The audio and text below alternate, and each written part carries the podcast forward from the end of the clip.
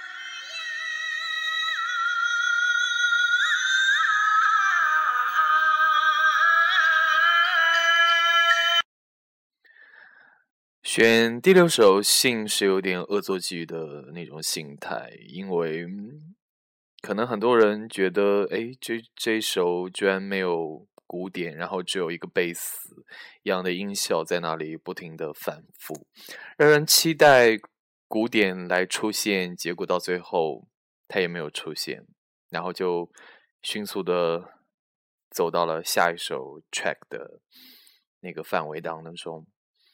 啊，生活就是这么的出乎你的意料吧？感谢收听白噪音，我们下期见。